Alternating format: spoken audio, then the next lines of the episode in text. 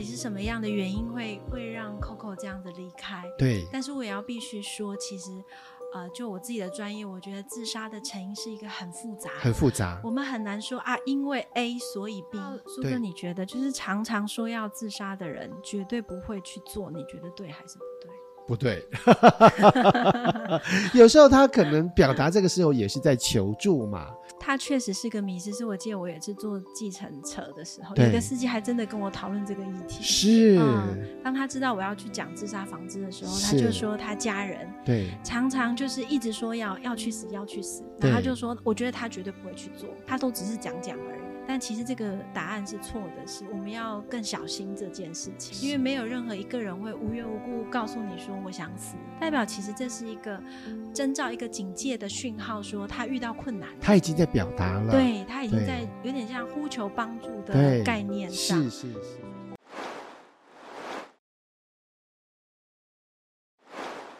找路的家，今天我们的路队长是谁呢？来欢迎好朋友，我们的心理咨商师孟真老师。你好，孟真你好，Hello，你好。是，其实呢，这段时间，我想，不管是在我们的大众媒体，或者是自媒体、嗯、，Coco 李玟，那么这样的一位巨星离开的这样的一个故事，嗯、确实会让我们觉得非常的心疼哈。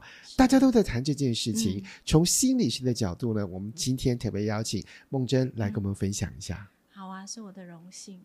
那其实 Coco 的事件我，我我自己也蛮受影响的。对对，因为确实是我们以前啊、呃、年轻时期的一个偶像，然后。很多的歌曲啊，就是充满着回忆，而且陪伴我们成长哈、啊，让我们非常非常怀念的一位朋友。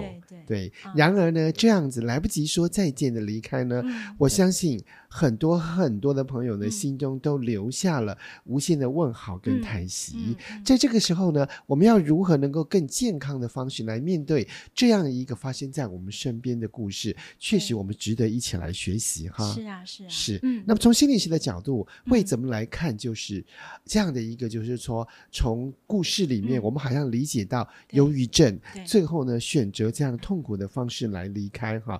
那么这样的故事，事实上是我们几乎所有的人都非常的惊吓。对啊，我我相信就是大家都非常震惊，而且我也看到很多新闻在想说，到底为什么？对，到底是什么样的原因会会让 Coco 这样子离开？对，但是我也要必须说，其实。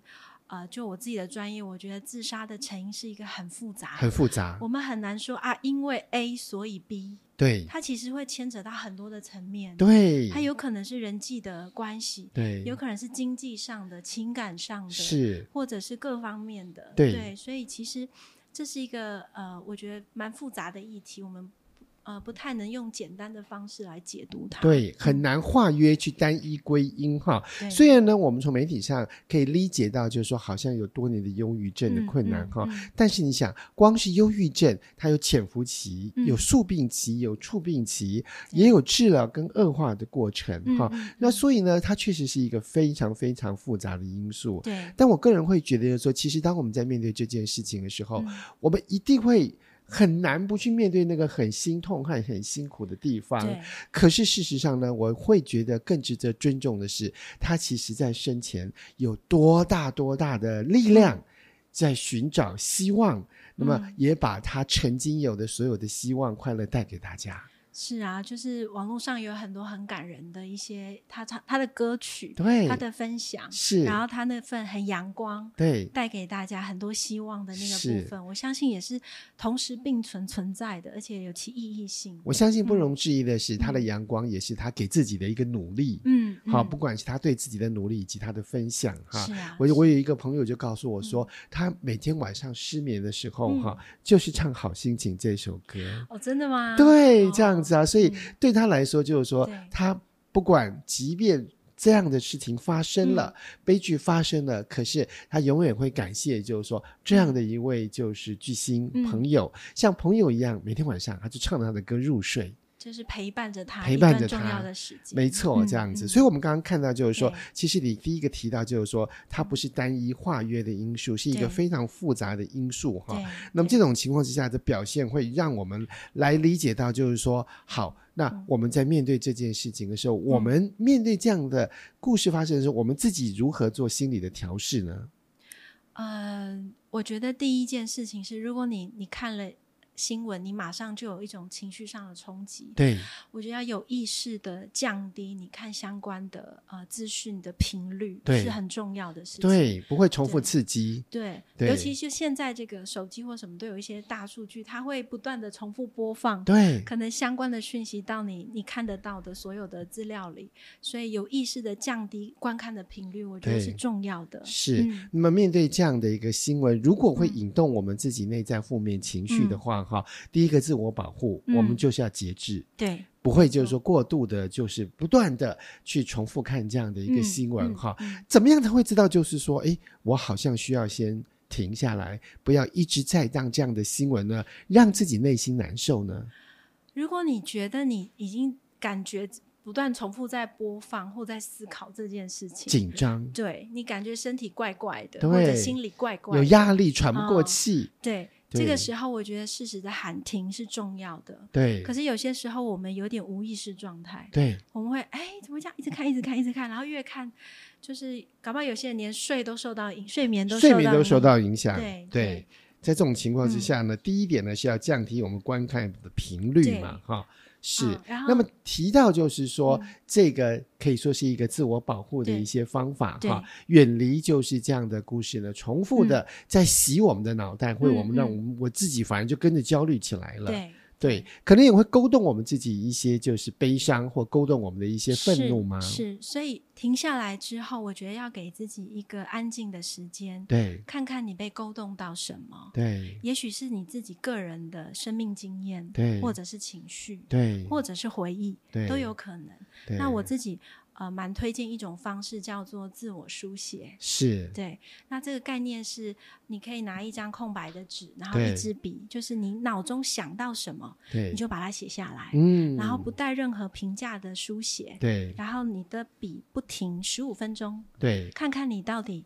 啊、呃，里头在经验什么？对啊、呃，我觉得这是需要的。是、嗯、没错、嗯。那么我自己觉得，就是说、嗯，比方说像这种时候，如果觉得自己压力很大的话，嗯、停下来去晒晒太阳或运动运动、嗯，对自己会不会有帮助？会，一定有帮助。就是有氧类的啊，或者是转换一下空间，我觉得都会有帮忙。大量的氧气，让自己好好的调试一下自己的身心哈、嗯。特别呢，利用夏天的阳光来帮助我们重新呢去晒一晒，对、嗯，心情也晒一。嗯、这都是让我们就是说不会被一个就是这样的一个让我们心痛的哈、嗯、或者惊吓的新闻呢给这个抓住揪住我们心情很重要的一个方法。是啊，可以尝试用这些方式转换看看。对，嗯、那会不会有时候有时候可能就会觉得就是说，哎呀，像这种新闻啊，哈、嗯，最好就是啊、呃，完全不要出现在媒体比较安全。有时候太听人太害怕了。嗯会不会也有时候我们也会觉得说，像这样的这个表述的方式呢，嗯、这个呃最好不要出现啊，或者是说有一些觉得说这种负面的这个压力呢，啊、嗯呃、远离越远越好。这种情形会不会觉得有些人就很想逃走这种感觉？搞不好有些人会是就是想说，我都不要接触，然后可不可以不要这些东西出现？是嗯、对、嗯，所以有时候这种过度的逃避会不会也是一种恐惧的一种反应？啊、uh,，确实有些人会这样子，会这样子哈，是，甚至有时候就是说，对于自杀的议题，最好都不要提，会不会有这种情形？就是完全不去面对这件事情。可是我我的经验是，当累积久了，也会产生另外一种反扑的效应，哦，也会有一种反作用力的力量哈。就是我们过度的恐慌，有时候反而会形成一种纠结哈、嗯。我们来进一段广告，继续来聊聊、嗯、面对这样的一个自杀防治的议题呢，有没有我们常见的迷思是什么？面对忧郁症这样的文明病，哈、嗯，确实呢，我们都值得。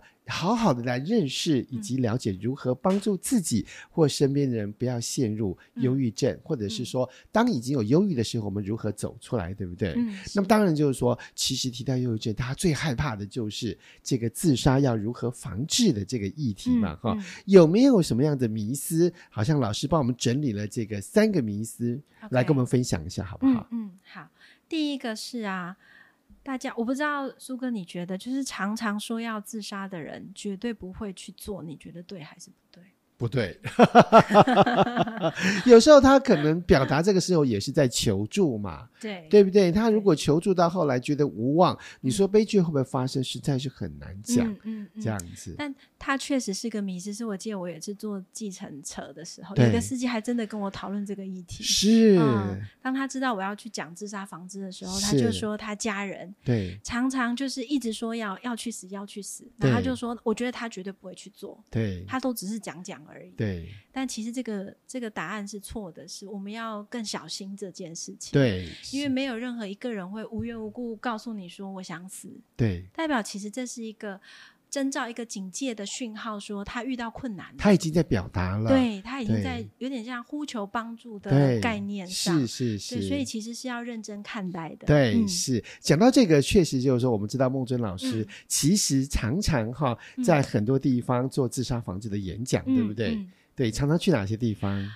最常去的其实是警察局，警察 局，对 还有学校，学校，国高中的学校，是这些地方呢，嗯、确实在这个地方的学习都非常的重要哈。所以刚刚我们是第一个迷思哈，常常说要自杀的人，是不是绝对就不会去？这不一定，嗯、不一定也不好说。反而我们要值得针对他的表达呢，来深入的去关心哈。那么第二个迷思是什么呢？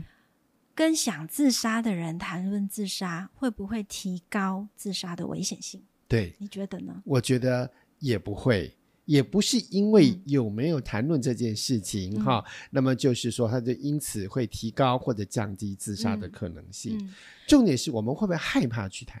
对，我觉得你真的非常有概念呢。对，因为因为有一些人就会说啊，是不是？多谈多危险，是。当有人跟我说想死，我就马上说你不要去想这件事。对，我们不要谈这个，好像当做没有这个话题。哎，因为我觉得其实谈的人自己也很害怕，对，对不对？就是说他自己也很害怕。谈到这件事情，嗯，然后所以呢，当他的害怕，如果有人可以跟他交流、嗯、互动、嗯，然后来理解，嗯，同时在当中呢去找出出路的话，嗯，对他来说绝对也是一个，嗯，可以就是互动和必须的方式。嗯、是啊，是啊，我觉得大家可能。呃，其实我要多补充一件事情，其实这个世界有想自杀的念头的人其实是很多的。对，所以当有人在提这个，我觉得大家也不用害怕，是搞不好你我都有曾经有过这种念头。是。那我们能不能用一个更开放的心去聊？是。对。就像他遇到困难，他在提他遇到一个很难的事情，因为会想自杀，一定是有一些原因。对。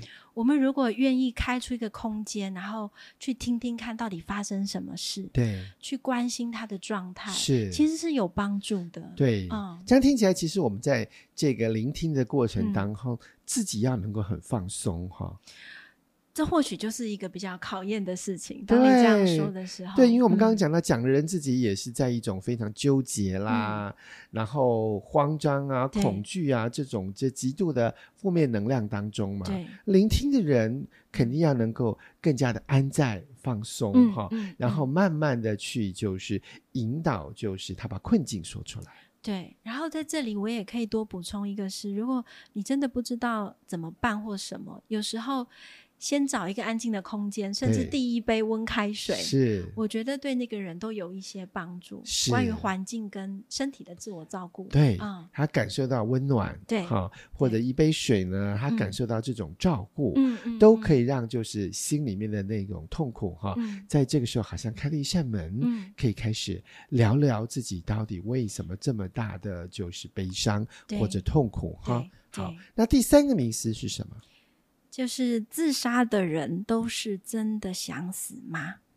其实这也不一定哈。嗯，对，有时候呢，在讲到这个死亡议题的时候，背后可能就会有一些无奈，或者绝望，对，对或者愤怒这样子，是说快被你气死了。你真的很了，因为其实这里头可能。啊、呃，有各种可能。我只是举例讲，可能他是想要逃避痛苦，对，甚至他也许想用这种方式解决他的问题，对，或者他是其实为了呼求帮助，都有可能。是，对，所以并不是代表真的想死。有些时候有点到我们人生好像到一个卡点，对，已经不知道怎么往下走的状态了。对，对是，所以这是在自杀防治上呢，嗯、我们常见的三个迷思哈。对，然后呢，这个孟真老师也整理了三个不要。嗯嗯，嗯，哪些事情是？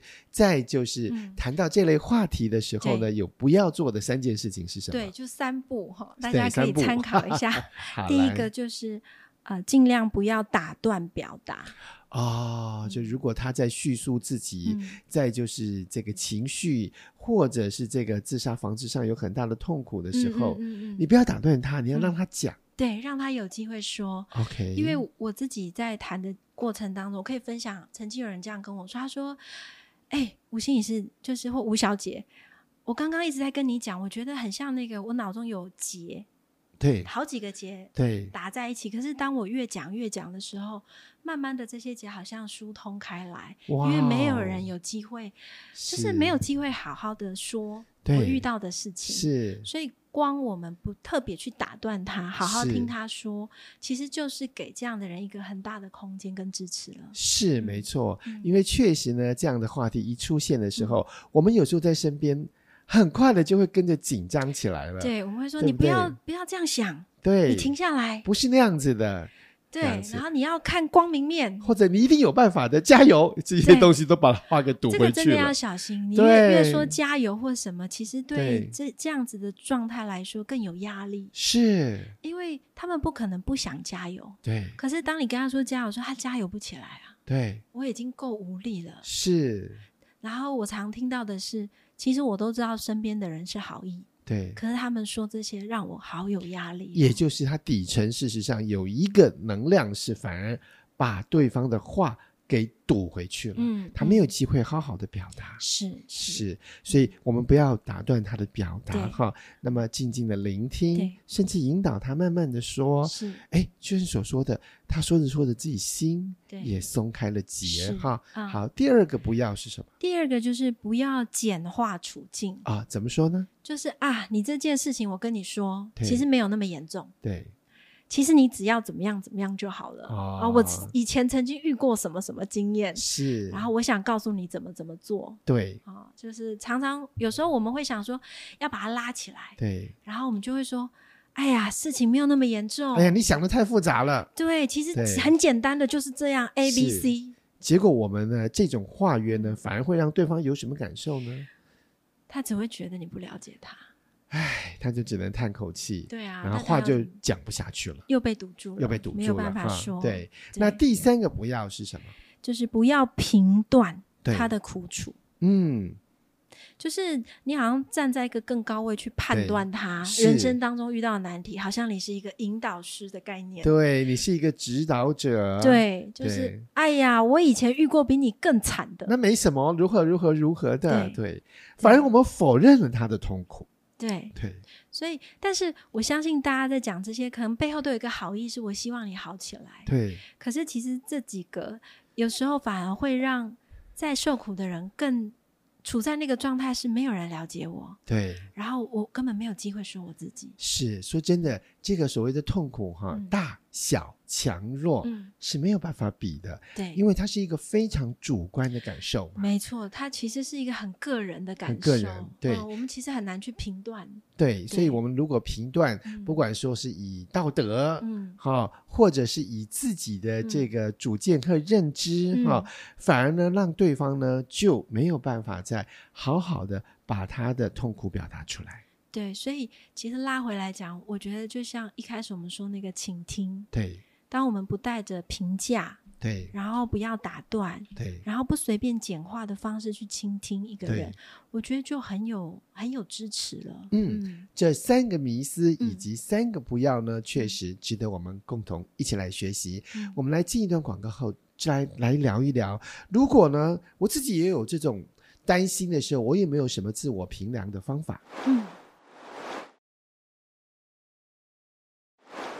在自杀防治这样的一个议题当中，其实是非常值得我们大家都一起来学习的哈。嗯、那么，到底呢，在生活当中面对这样的一个就是痛苦经验，嗯、有没有什么征兆呢？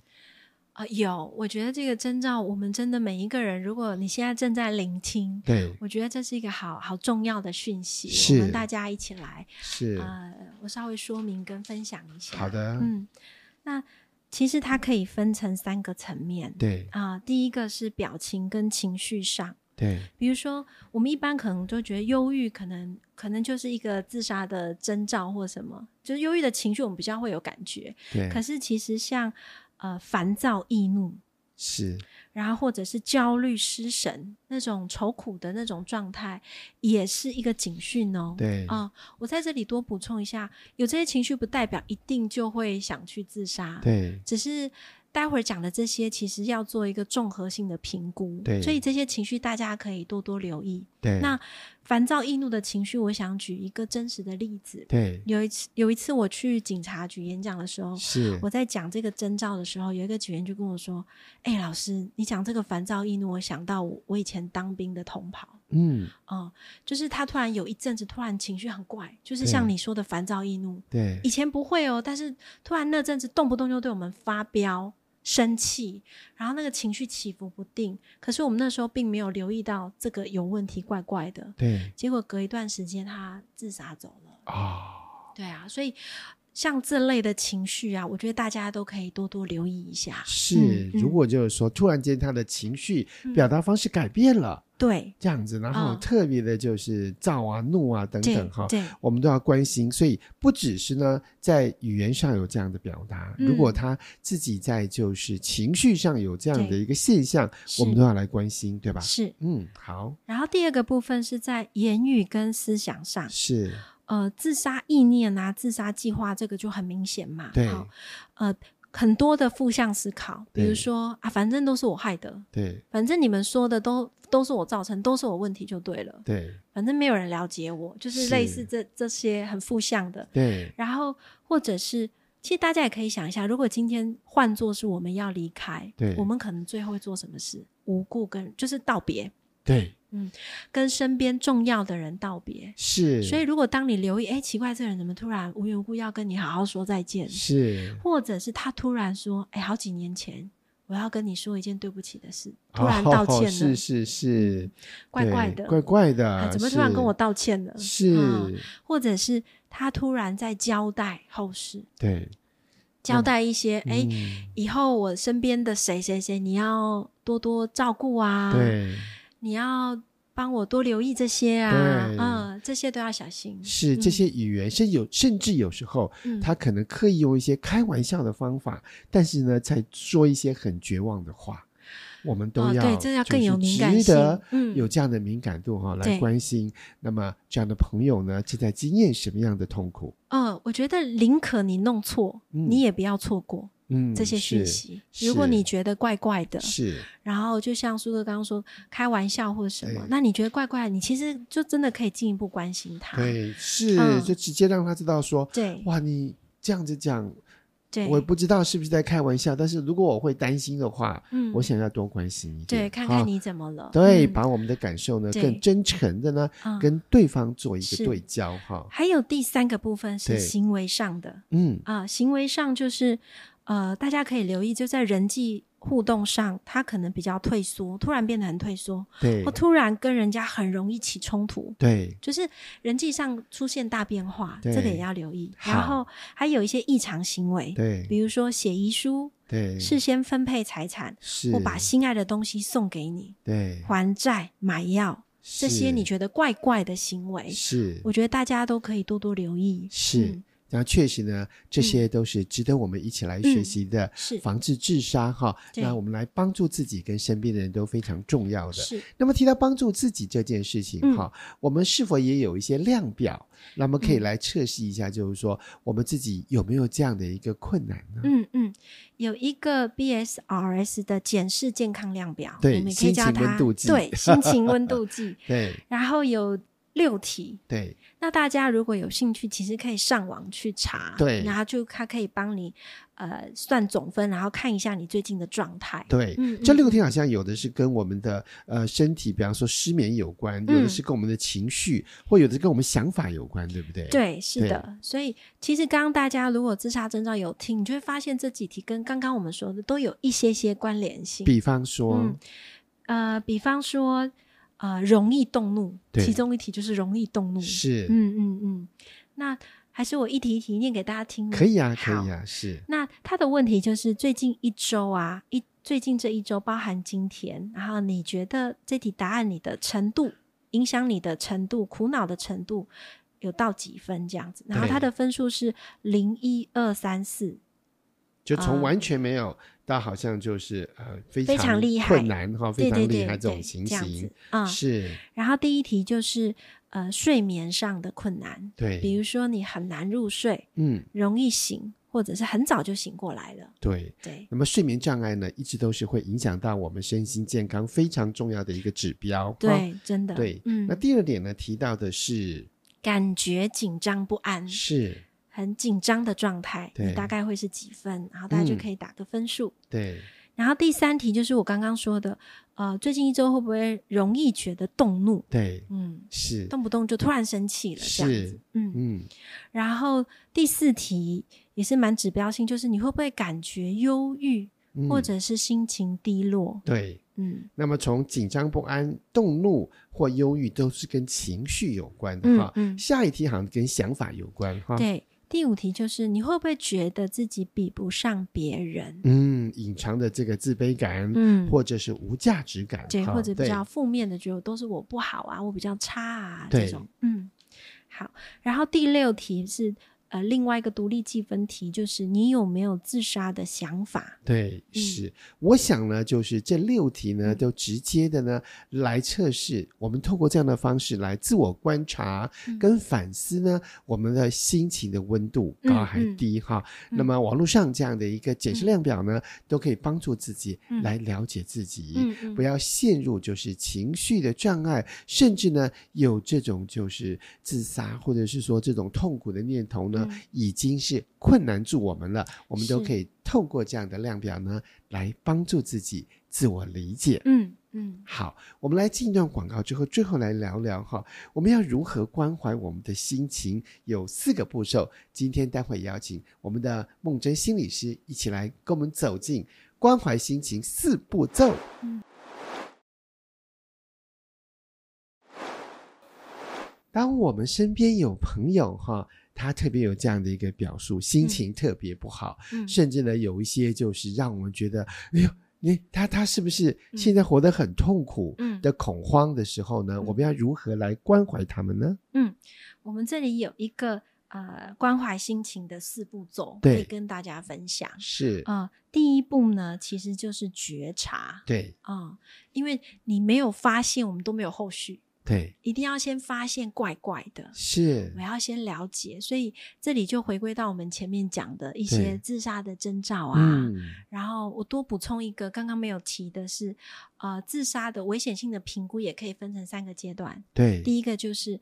自杀的想法，对，就像我刚刚说，有自杀想法的人其实是多的，对。可是到第二阶段就是自杀的计划，对，就是他已经想到用什么方式结束自己的生命，对。到第三阶段就是行动，对，就是已经采取一些相关的行动，或之前有采取过，是。嗯，所以我们可以。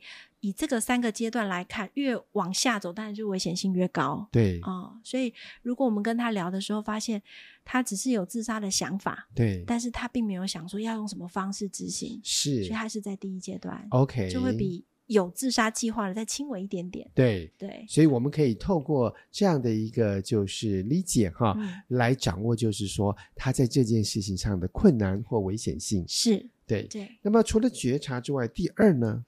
第二就是询问，对，就是要问一些问题。OK，嗯，在这里可能对有一些人来说会比较困难，是啊，他们不敢直接问。哦，但是就是，哎，你会不会有，嗯，就是你会不会，那个，嘿这样你会不会想，想 就是做一些很难讲，是。这样子。啊，你不要这样子哦，嗯、这样子我会害怕哦。嗯、我们有时候在面对这样的一个话题哈啊，负、呃、面的情绪，嗯、乃至于到就是说这个生死的问题哈，嗯、大家都好害怕哦，就是有点不敢启齿，不敢启齿、嗯、这样子。嗯、那这个时候该怎么办呢？我都建议直接问，直接问，对，深呼吸，调整好自己的心情跟感受，就是诚诚恳恳的关心。对，就是你会不会有想伤害自己的念头？对，你有没有想过自杀这件事？是，因为我刚刚听，我有点觉得担心，或者是哦，我想确认这件事。是，好，所以呢，这样的就是直接的询问哈，在询问当中，我们是不是也能够来理解？比方说，哎。他的这个话语里面，其实有一些地方是可以帮助他的，或有些地方呢，嗯、可能确实是比较危险或困难的。对，在这里补充一个，就是所谓的保护因子跟危险因子。是，嗯，那大家也可以自己评估看看，你的保护因子跟危险因子哪边比较多？这样，危险因子有哪些？如果是个人的危险因子，我们现在讲的是自杀哈。第一个就是过去有没有自杀的历史，对啊。第二个就是你有没有精神病理上的疾病，对诊断好。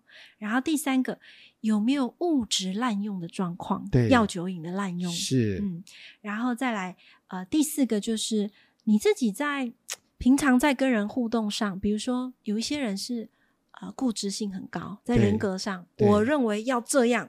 就是这样，对，没得商量，对，呃，这种就有点危险因子的部分了，就是比较少弹性，是，然后单一的原则，坚持度高，OK，然后再来就是生物的因子，所谓生物因子就是身体上有没有一些疾病或病痛，生理上的困难，对，啊，这些都是个人的危险因子，了。解，是，对，那么保护因子有哪些呢？保护因子有四个，大家可以参考看看。第一个呢，就是家庭的凝聚。对，什么是家庭凝聚？就是大家可以回想看看，你跟家人之间的。关系跟支持度如何？对，嗯，但是这里我想延伸一点是，即便你跟家人之间关系没有这么紧密，没有那么多支持，对，有没有你自己的支持团体？是。啊，可以是朋友，对，也可以是任何，就是你觉得诶有一群挺你的人，是啊，我觉得可以延伸这样或者是宗教团体等等，对对对，就是身边呢有你的同温层也很重要，没错没错，对啊，顺着你说的延伸到第二个就是宗教信仰，宗教信仰是，那这个宗教信仰并不限于任何的。宗教对哦，那我自己其实，在思考这件事，为什么信仰会成为一个保护因子？是我有一种感觉，是因为我们人有时候会遇到一种。我们没有盘算到，或者是人生当中突如其来，人总是有限的，嗯，对。但是当你有信仰，你相信一个更高的力量，对。然后他好像可以引领你或支持你面对你生活当中的困境，对。好像有某种归属跟依托的感觉，是啊。所以信仰也是一个保护因子。了解，嗯嗯，好。那么确实是我们看到，就是说可以在我们询问的过程当中，哈，对，来理解，就是就现前的朋友呢，嗯，他的保护。因子或危险因子有哪些？哈，对。那么除了觉察跟询问的第三步是什么？呃，第三步呢，很呃，我询问的部分再补充一下，好不好？好，好。就是询问的部分直接问，你可以用人事实地问来问。OK，呃，就是因为比如说，如果是妈妈，对，啊，呃，她想自杀，可是她有小孩，对。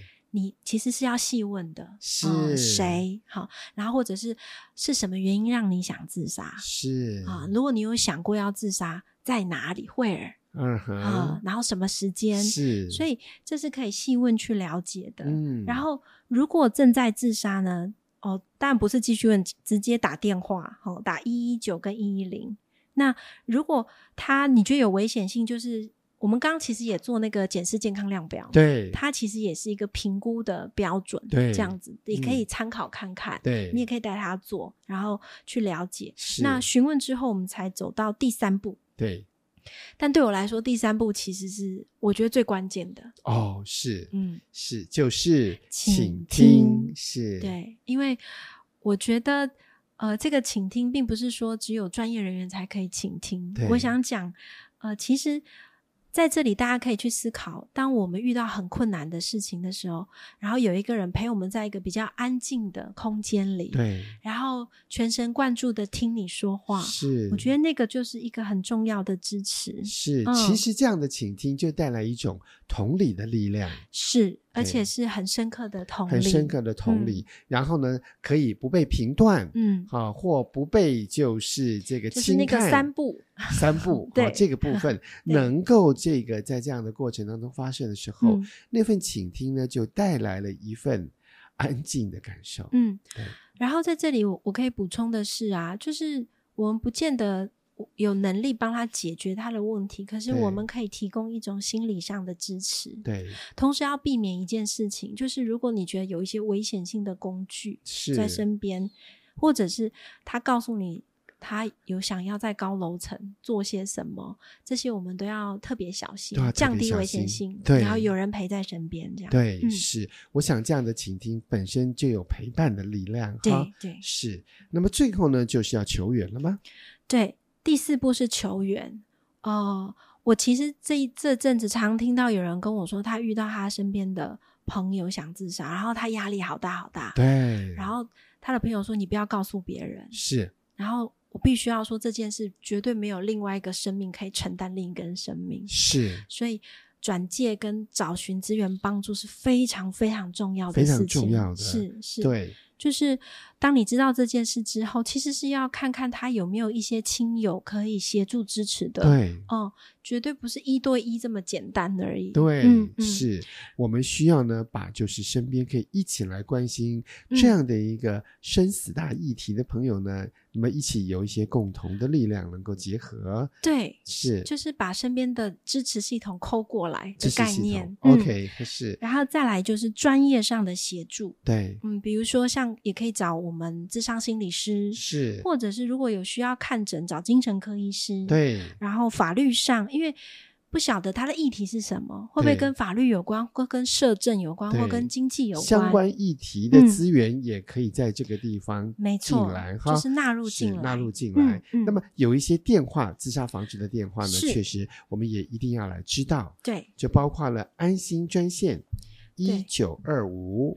对，安心专线是二十四小时，然后有我们的关怀访视员会接听电话的专线。是哦，但是如果今天你是身边的朋友有发生这个状况，然后你听了今天我们的对谈，你还是有一些疑问的话，对，你可以打台北市的专线，就是一九九九转八八五八。是，嗯。这个是我们的台北市专线，对，可以询问。当然，生命线也是我们知道特别关心我们生命安全的一条热线。对，一九九五这个也是二十四小时的，二十四小时的生命线哈。对。那么以上这些电话呢，都是来帮助我们如何度过那最困难的一刻，嗯，让自杀的防治呢不会走到遗憾的那一刻。嗯、是是，今天呢非常谢谢呢我们心理师来跟我们讲自杀防治。让我们呢，在这样的一个平安生命的过程当中呢，都能够共同学习，也找到了一个安心的方向。